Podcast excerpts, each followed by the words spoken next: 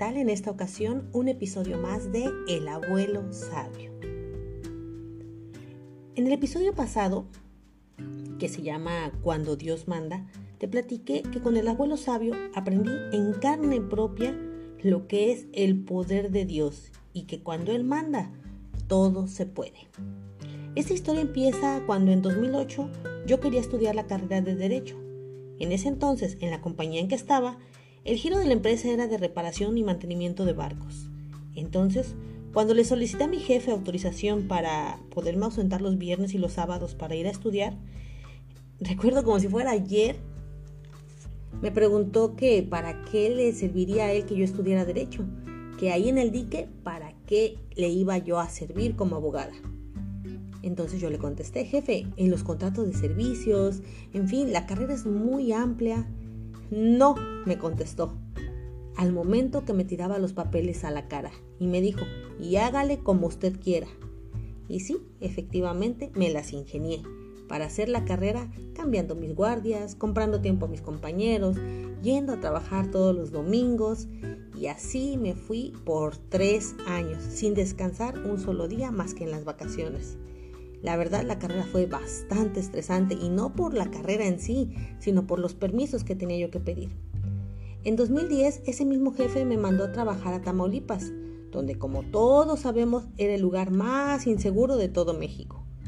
Así como a mí, a otras dos chicas que también estudiaban las mandó a trabajar a otros estados y las tres estábamos estudiando. Las otras dos chicas perdieron la carrera y en realidad este señor se burlaba de verdad era bastante malo. Nadie en el trabajo lo quería. Imagínate, le decían el perro negro. La verdad es que en el trabajo era tan estresante que todos los que estábamos ahí era porque queríamos estar en Veracruz. En una ocasión su hijo enfermó y la verdad nadie quiso ir a donar sangre. Recuerdo que yo en esa ocasión no podía debido a un tratamiento que había llevado para tuberculosis, pero desafortunadamente su hijo falleció. A pesar de eso, él jamás cambió la actitud. Yo creo que en verdad ese señor no conocía el amor de Dios, ni el amor al prójimo. En 2012, cuando el abuelo se cae, termina hospitalizado, yo recuerdo que pensaba, Dios mío, el hombre de Dios debe morir en su cama.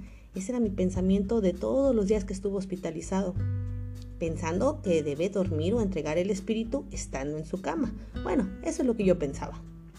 Un día mi mamá me habla por ahí de las 5 de la tarde y me dice, hija, tu abuelo ya no lo van a entregar. Dicen que no hay nada que le puedan hacer. Justo en ese momento yo no sé de dónde agarré valor para entrar a la oficina de ese jefe y pedirle permiso para ir a ver el problema que tenía. Al abuelo lo iban a sacar y no teníamos ni en qué llevárnoslo ahí fue donde todo, todo tiene su historia, su chiste, su gracia. Ese señor me dijo, ¿qué necesitas? Y yo contesté, una ambulancia.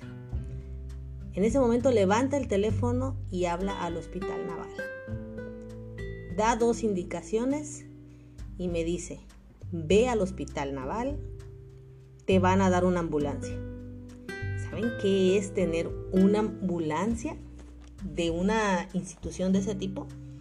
Bueno, fui y ya me estaban esperando una ambulancia, un enfermero, dos personas de seguridad y así nos fuimos al hospital general. Llegamos al hospital general, subimos al cuarto piso, creo que estaba en el cuarto piso mi abuelo, y entramos como Juan en su casa. No nos pidieron identificaciones, nada, de verdad. Yo siento que Dios movía o les tapaba los ojos a todos porque así como llegamos, subimos, bajamos al abuelo, por cierto, con todo y sábana, un día la voy a ir a entregar. Y nos fuimos a la casa. Todo fue tan rápido y tan fácil que llegamos a la casa, lo acostamos y eran aproximadamente las 7 de la noche cuando mi abuelo entregó el Espíritu.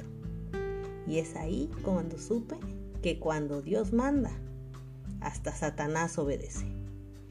Esa es la historia del día de hoy. Espero que te sirva para reflexionar. A mí eso me ha dejado súper, súper tranquila. Y pues bueno, Que Jehová, Jesús y su Espíritu Santo te bendiga. Bye.